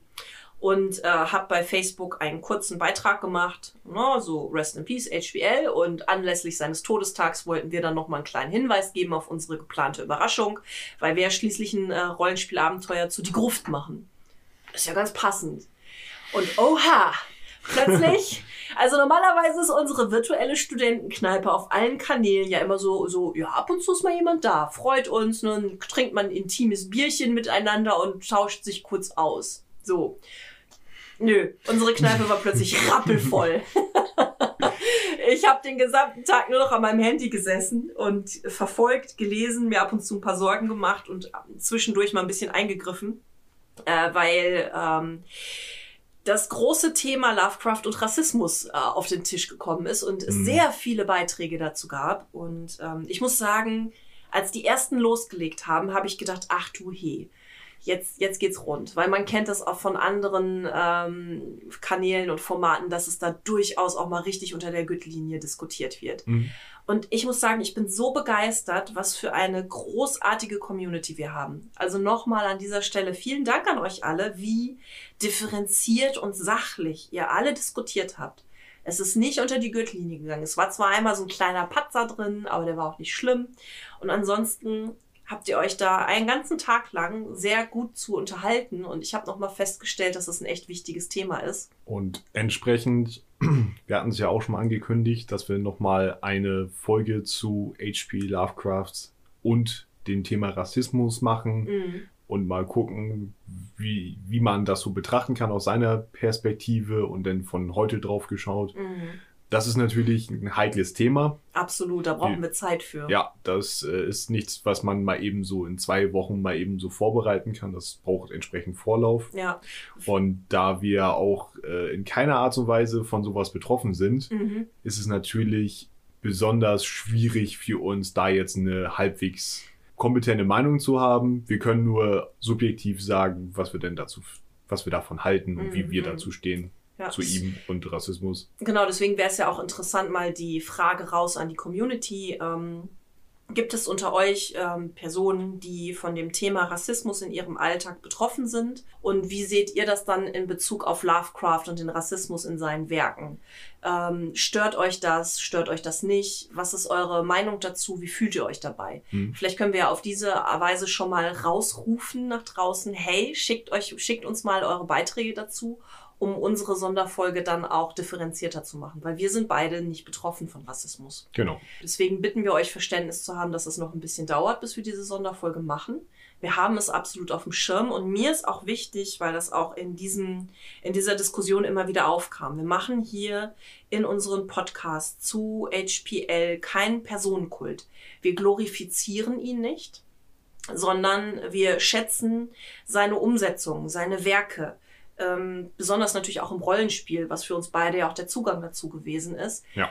Aber, und wir haben ja deswegen auch von Anfang an in allen unseren Folgen vorweg immer diesen Disclaimer. Wir sind uns sehr bewusst, was es da immer wieder für Konnotationen gibt und was Lovecraft auch durchweg teilweise für Einstellungen zu diesem Thema hatte. Und es wird ja, glaube ich, die, glaube ich, die richtigen Brocken, wo das richtig stark kommt, sind, kommen ja erst noch, ne? Genau, dadurch, dass wir uns nicht mit seinen Gedichten beschäftigen, sind wir schon an einigen vorbeigegangen. Also er Mhm. hat auch schon früher sowas gemacht, aber all das können wir in der Sonderfolge gut aufarbeiten. Das Ja. würde jetzt viel zu weit führen.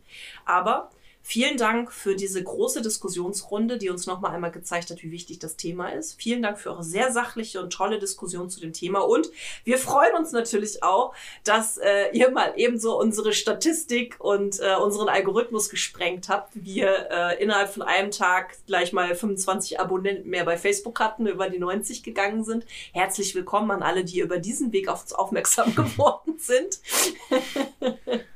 was irgendwie wieder den alten Marketing-Spruch wahr macht, auch äh, schlechte PR ist PR, ne? Ja, genau, es gibt keine schlechten Nachrichten. Es Ja. gibt nur Nachrichten. Hm. Genau, und einmal ganz kurz noch, äh, weil auch die Frage aufkam, warum wir äh, die Werke von Doré benutzen, Gustave Doré, die Bilder.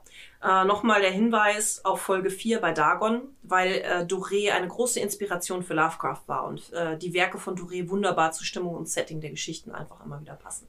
Und günstigerweise sind viele, na, viele weiß ich nicht, aber einige seiner Werke tatsächlich ja gemeinfrei. Das Mhm. heißt, wir können sie benutzen, Ohne, Ohne ein neues Fester-Fiasko auszulösen. genau, ohne ein Copyright-Problem zu bekommen. Ja, genau. Aber das, ähm, der Bezug von Lovecraft und Doré, den wollte ich dann nochmal hervorrufen. Ja. Ja, ähm, das war, was so bei uns in diesen zwei Wochen an großen Brocken gelandet ist. Mhm. Aber wir haben natürlich auch wieder an unserem schwarzen Brettzettel hängen. Willst du mal mit äh, YouTube anfangen? Ja. Ähm, eine Sache möchte ich aber noch vorgreifen. Mhm. Ähm, vielleicht merkt ihr es, wir benutzen heute ein anderes Mikrofon. Oh ja, guter Hinweis. Und äh, an dieser Stelle möchte ich sagen, danke an Steffi und Sven, dass sie uns ihr Mikrofon ausgeliehen haben, weil ansonsten könnten wir diese Folge jetzt nicht aufnehmen. Ja, vielen Dank. Dankeschön. Weil äh, wir gerade Equipment-Probleme haben. Ja. Ähm, genau. Wir hoffen, dass wir uns da mal in Zukunft ein bisschen besser aufstellen können. Aber wir haben jetzt schon relativ viele laufende Ausgaben für diesen Podcast.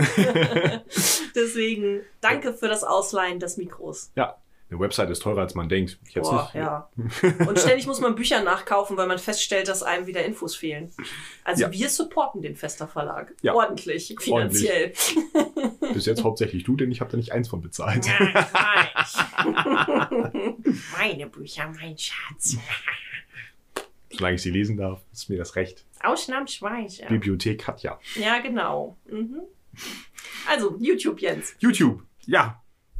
Ähm, zur Dagon-Folge. Es gab einiges an Kommentaren. Oh, oh, genau. Entschuldigung, ich unterbreche dich. Zur Dagon-Folge. Ich führe ein, hiermit den offiziellen Tentakel-Index. Denn Pebbles An Anregung war ja, dass wir die Community fragen, wie sie die Folgen bewerten. Und Dagon ist in unserer Community mit 6,8 schleimigen Tentakeln bewertet worden. Also sind sie eher bei dir als bei mir, weil ich habe ihm ja 10 gegeben.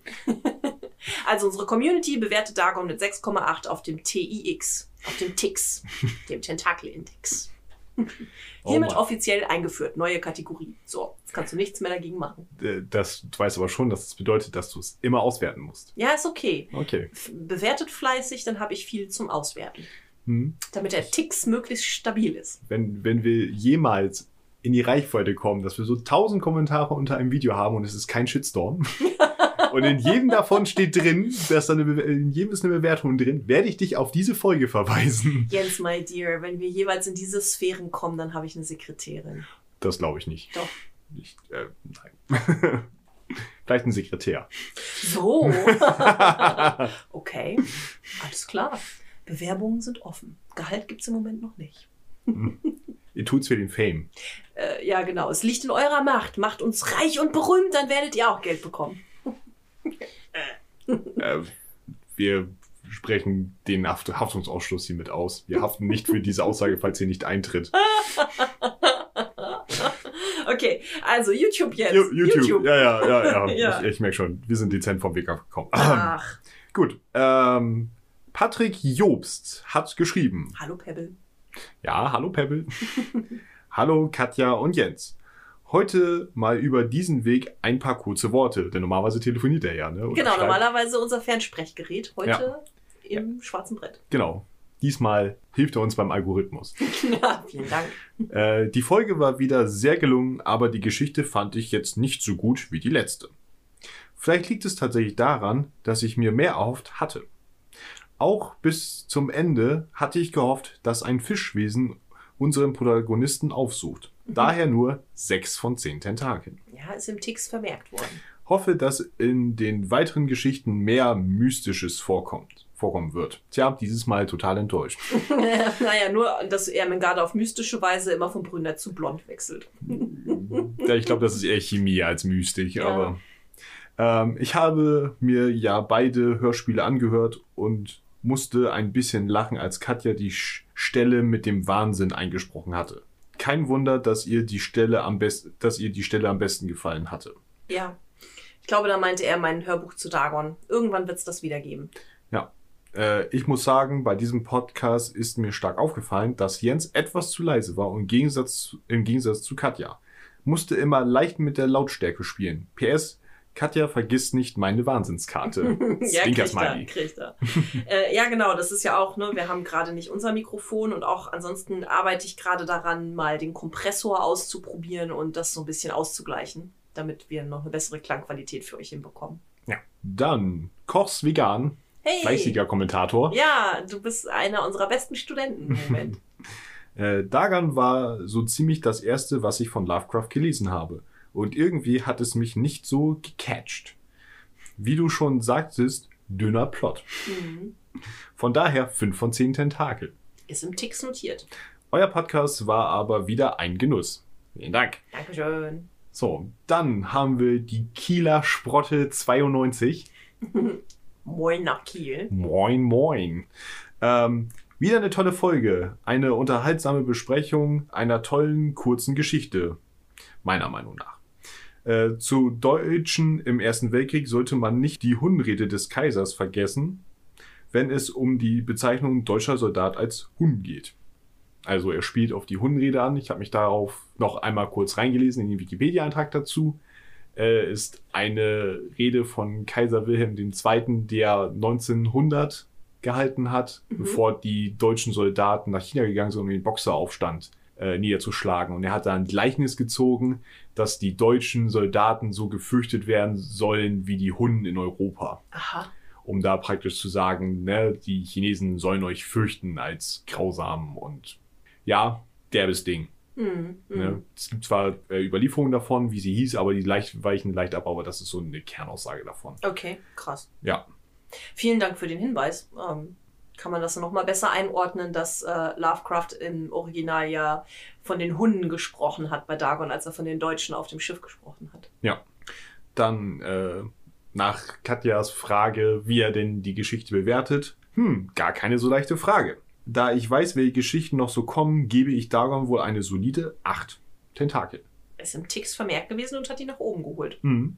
Die Hundenrede ist ein Musterbeispiel für die Hybris des deutschen Kaiserreichs und hat verständlicherweise kein positives Echo gefunden. Aber gerade solche Details, die das Lesen einer Geschichte gefühlt sehr erschweren können, empfinde ich oft als große Bereicherung des Textes, da man ihm eine genauere Umgebung einbetten kann und er so gehaltvoller wirkt. Definitiv. Das ist ja auch, was ich immer so interessant finde, was man im Nachhinein noch so alles rausholen kann aus so einer Geschichte. Ja, weswegen auch der Rechercheaufwand bei den Geschichten manchmal relativ groß ist. Ja. War es ja bei Dagon mit Duré Ja, genau. Bei Dagon Beispiel. hatten wir ja viel dazu. Aber es passte alles und es war alles interessant. Ja. Dann als letztes Psycho del Riot. Korrigiere mich gerne dann in den Kommentaren, wenn ich es nicht richtig geschafft habe. Moinsens! Vor ein paar Tagen erst mit einer Freundin drüber gequatscht, dass so ein Format wie damals Arkham Insiders irgendwie fehlt. Und zack, werdet ihr mir angezeigt. Abo habe ich dagelassen. Wenn ihr bei der deutschen Lovecraft-Gesellschaft.de mal Bescheid sagt, können die eure Sendung auch verlinken und featuren. Haben wir getan? Genau, vielen Dank für den Tipp. Ich selber war da ja erst noch zögerlich, weil ich dachte, oh Mann, Eigenwerbung. Aber nachdem du, du hast mir den Mut gegeben, mich an die zu wenden und sie haben uns sofort aufgenommen. Also vielen Dank Ja. für den Tipp. So hat man die Info, dass es euch gibt, auch da, wo die sind. Genau, wo unsere ganzen potenziellen zukünftigen Ach so. ZuhörerInnen Ja, wo die sind, die es interessiert. Ja, alles klar. Genau. Man soll den Satz auch zu Ende lesen, das hilft auf jeden Fall. Äh, und da im Forum bekommt man auch noch die beklopptesten Nerdfragen beantwortet. Ja, das stimmt. Ich habe da schon mal reingeguckt. Das ist ein sehr beeindruckendes Forum, was sie haben. Hm. Sehr cool. Da wirst du in Zukunft, glaube ich, auch ganz viel zu den Rollenspielumsetzungen noch finden können. Okay. Mhm. Äh, meine Meinung zu Dagon. Pure Xenophobie, Rassismus und Ideologie. Die Fremden, die vom Meer kommen, die sich mit nativer äh, Bevölkerung vermischen, also Natives, Mhm. äh, vermute ich, dass es Ja, darum genau, geht. Einheimische. Ja, äh, Kultur geht durch Weiterentwicklung vor die Hunde. War, glaube ich, so eine krude Selbsthassphase, als er das geschrieben hat. Äh, vergesst mir Howies Todestag am 15.03. nicht. Ja, du Cheers. hast da ganz schön was losgetreten mit Howies Todestag, wie ich ja vorhin schon erzählt habe. Vielen Dank. Durch den Beitrag dazu haben wir jetzt dreifache Menge an Wahrnehmung bei Facebook. Und dann hat er noch, äh, noch einen weiteren Teil geschrieben. So vom Tentakelfetisch her kann ich euch den Film Spring ans Herz legen. ja, ich habe mir das, das Cover ist schon recht vielversprechend. Da können wir mal reingucken. Hm. Sieht auf jeden Fall gruselig aus. Und mal gucken, wenn wir da Zeit finden für einen Filmabend, dann gucken wir uns das mal an. Ja, genau. Also wir wollen ja sowieso Folgen noch zu Lovecraft in der Popkultur machen. Vielleicht kommt er da ja dann mit drin vor, wenn er uns überzeugt. Ja. Ganz schön viel bei YouTube los gewesen, hm? Ja, Hm. ich glaube, gegenüber Facebook nicht so viel, aber Ach, es, ja, naja, also hält sich die Waage. Aber, raschel, raschel, wir haben einen Brief bekommen, hier an die Miskatonic-Universität, Jens, oha, mhm. von? von, pass auf, wir hatten ja schon in der Vergangenheit einmal ähm, Ella Edwards, ein Charakter aus äh, unserem Rollenspiel. Ja. Und ich habe einen Brief bekommen von einem anderen Charakter aus dem Rollenspiel. Deswegen wundert euch nicht über die formelle Sprache. Denn unser Charakter ist Milutin Milankovic, der mir hier einen Brief geschrieben hat. Mhm. Deswegen auch ein etwas oh, exotischeres Deutsch. äh, seid mir gegrüßt, Liebe von Katja und von Jens. Seit geraumer Zeit verfolge ich eure Studien und Ausschweifungen und muss zur Kenntnis nehmen, dass ich angetan bin von diesem sogenannten Format. Mein Interesse zog sich nun auf ihre Aufarbeitung des sogenannten Piltdown-Menschen hin. Nebst einem etwas zurückliegenden Museumsbesuch und kurzer Recherche bin ich mir sicher behaupten zu können, dass sie etwaige Informationen übersehen haben könnten. Hört, hört. Die Fälschung stand nicht nur im Zeitgeist der damaligen Forschung, sondern war, soweit ich informiert bin, ein Versuch, den Rassegedanken der damaligen Zeit gegen die aufkeimende Befürchtung, dass der erste Mensch nicht europäischer Herkunft und daher doch nicht den anderen überlegen sein könnte, zu erwehren. Du siehst also, in dieser Folge lässt uns das Rassismus-Thema bei Lovecraft nicht los. Hm. Äh, die Kritik am Disclaimer mag ich nicht nachvollziehen. Eine Kürzung erscheint mir unnötig, reicht es doch, die Nadel auf der Schaltplatte etwas weiter nach innen zu legen. Ich warte weiter auf die ersten Tentakel. Ja, ich habe meine Wette ja schmählich verloren. Euer Format bekommt von mir zumindest 10 von 10 Tentakel. Hochachtungsvoll Milutin Milankovic. Wundervoller Leserbrief, oder Jens? Sehr schön. Vielen Dank an den Sender. Liebe, liebe Grüße. Ich habe mich sehr gefreut. Und ja, gerade jetzt nach der großen Diskussion zu Lovecraft und Rassismus sehe ich es genauso, dass wir den Disclaimer genauso lassen, wie er ist und ihn vor jede Folge setzen, um nochmal ganz klar zu machen, wie wir zu diesem Thema stehen. Ja. Wichtig. Ich meine, wir hatten überlegt, ob wir ihn tatsächlich kürzen wollen, weil es halt das Feedback aus der Community gab. Mhm. Aber ich denke, dass wir ihn so belassen. Ja, man sieht ja, wie sehr das Thema die Menschen beschäftigt, zu Recht. Und von daher sollten wir das ganz klar als unser Statement drin lassen. Ja. Ja, genau. Aber neben diesem sehr schönen Leserbrief habe ich natürlich auch bei Facebook wieder ähm, Kommentare bekommen. Mhm. Äh, ein kurzer von Gislon. Der schreibt zu Folge 4, als ich gesagt habe, hey, Folge 4 kommt bald raus. Äh, ich schreibe ja immer, na, habt ihr alle euren Tee schon bereit? Weil wir trinken hier ja auch immer unseren Tee. Und Gislon schreibt, Teekanne steht bereit. Morgen nach der Arbeit direkt die Kopfhörer auf und reingehört. Sehr schön. Ich hoffe, Folge 4 hat dir genauso gefallen wie jetzt hoffentlich Folge 5. Mhm. Und ähm, dann habe ich von Gregor Hertling bei Facebook eine Nachricht bekommen. Ein sehr interessantes und spannendes Format. Ich finde die Anregungen für das Rollenspiel immer gut und besonders bei Dagon werde ich so frei sein und mich an dem Ideenpool bedienen. Smiley. Der Geschichte Dagon gebe ich acht schleimige Tentakel. Ist in Ticks notiert. Ich bin gespannt, ob in der humorigen Story ein Bezug zum Mythos existiert. Zwinker Smiley. Macht weiter so. Also, kein Bezug zum Mythos. Nein. Es sei denn, man sagt, Tränen aus Weißbier lachen ist eine Mythos-Sache. Vielleicht gibt es irgendwo einen Zauber, den wir nicht kennen. Ja, oder eine Kreatur, die auf Bier basiert. Oh Gott. Der, der, Bierdämon. Das hört sich für mich eher nach Deadlands an, als nicht Ja, nach. Lovecraft. Ähm, genau, ich hatte Gregor auch schon geantwortet und ähm, würde mich freuen, wenn er dann irgendwann mal, wenn es soweit war, erzählt, wie denn sein Dagon-Rollenspiel so gelaufen ist und wie sie es gemacht haben. Ja, ich würde auch interessieren, hat er beide Ideen genommen und kombiniert? Hat er eine von beiden genommen? Sind deine So. rüstigen Rentner ins Feld gezogen? ich fände so großartig. Ich bin tatsächlich sehr neugierig, Ja. wa- was, da, was da passiert. Absolut. Das Gleiche können wir auch äh, für Philipp Fiege sagen. Philipp Fiege hat uns auch geschrieben. Tolle neue Folge. Habe die Geschichte zuvor schon gelesen und nun mit eurem Hörspiel nochmal genossen. Vielen Dank. Wie gesagt, leider ist es nicht mehr da, das Hörspiel. Meine Lieblingsstelle ist tatsächlich das Ende, die aufsteigende Panik des Protagonisten, dass Dagon ihm gefolgt ist. Und natürlich ist er nicht wahnsinnig. Die Wesen des Cthulhu-Mythos sind doch alle weithin belegt, Zink Zwinker-Smiley. ja, oh Gott, er hat's verraten. Die sind alle des Todes. Mir gefällt Katjas Interpretation für P und P super, ist auch schon notiert und ich guck mal, ob ich sie in die aktuelle Kampagne irgendwie einbaue. Dagon bekommt von mir sieben von zehn schleimig, skurril, surreale Tentakel. Freue mich auf die nächste Folge. Wundervoll. Es ist auch eine Dreifach-Alliteration, die er da gebaut hat. Ich bin wirklich stolz auf dich, Philipp. Stolze, schleimig, skurrile, surreale Tentakel. Ich bin froh, dass sie das bis jetzt nicht in unseren Alltag übertragen hat. Du hast es noch nicht gemerkt. Dam, dam, dam. ähm, ja, auch da bin ich gespannt. Ähm, erzähl mal, wie es in der Kampagne dann gelaufen ist. Ja. Ja, freut mich, dass unsere Rollenspielanregungen auch äh, inspirieren.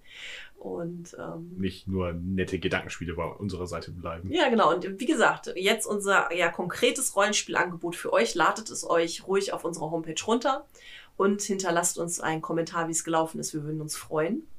Äh, unsere Community-Frage dieser Woche ist ja, wie gesagt, ob ihr auch Lust habt, mitzumachen, ähm, Texte von Lovecraft zu übersetzen und von mir einlesen zu lassen. Mhm. Ich würde mich freuen, wenn wir aus der Not eine Tugend machen und zeigen, dass unsere Community zusammenhält. Fände ich klasse. Ja, auf jeden Fall.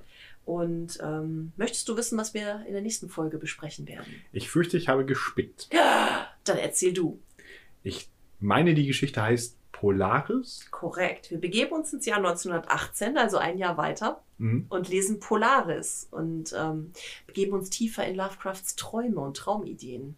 Mal gucken, ob es wie bei Dagon ist, wo er ja einen Teil seines eigenen Traums verwendet hat, ob das auch wieder so eine Verbindung geben wird. Das werden wir dann rausfinden. Joshi wird es uns erzählen. Ja. Ansonsten verbleibt mir nur zu sagen, füttert weiter unseren Algorithmus. Abonniert uns gerne bei Facebook, Instagram und YouTube. Damit helft ihr uns, er erhöht unsere Reichweite. Das wäre klasse. Äh, Füttert den Tix, den Tentakel-Index, sagt uns, wie ihr Johnson und Ermengarde gefunden habt. Da Mhm. bin ich sehr gespannt drauf, was es da für Bewertungen vielleicht so gibt. Ich auch. Mal gucken, wo wir liegen Ja. bei denen. Ja, ich bin sehr gespannt. Und uns bleibt nur festzuhalten, weiterhin keine Tentakel. Ich muss mal durchzählen, bei welcher Geschichte wir mittlerweile sind. Ich glaube, du verlierst die Wette auch. Naja, aber ich bin, die, wenn wir davon ausgehen, wer näher dran war, ja, ja. habe ich auf jeden Fall gewonnen. Also die, die, die B-Wertung, der gewinne ich auf jeden Fall jetzt. Bäh. Äh. Bitte schön, herzlichen Glückwunsch. Du gewinnst einen schleimig skurril surrealen Tentakel. Herzlichen Glückwunsch. Solange es ein Kuchen wird, ja. so, so. Ich soll also meine Tentakeltorte nochmal machen. Das weiß ich. Zur hundertsten Podcast-Folge mache ich das. Zur hundertsten Podcast-Folge backe ich uns mal wieder eine Tentakeltorte. Ich werde dich dran erinnern. Es ist auch eine Alliteration, die Tentakeltorte. Oh. Die traumhafte Tentakeltorte. Ich glaube, es wird Zeit. Ich, es, es, es wird draußen dunkel. So, so. Äh, ich höre den Hausmeister mit dem Schlüsselbund. Ich glaube, es wird Zeit. Ja, ja, ja. Okay, gut. Also, bleibt uns treu. Und bis zum nächsten Mal. Schlaft gut. Wir freuen uns auf eure Kommentare und euer Feedback. Sehr tun wir das. Ja, dann habt einen schönen gratis Rollenspieltag. Ja, genau. Genießt tobt, es. Tobt euch aus. Zieht noch mehr Leute ins Hobby. Ja. Tief an den Wahnsinn. Ja, yeah. oh, es, es ergreift sie wieder. Ja. Wir müssen los.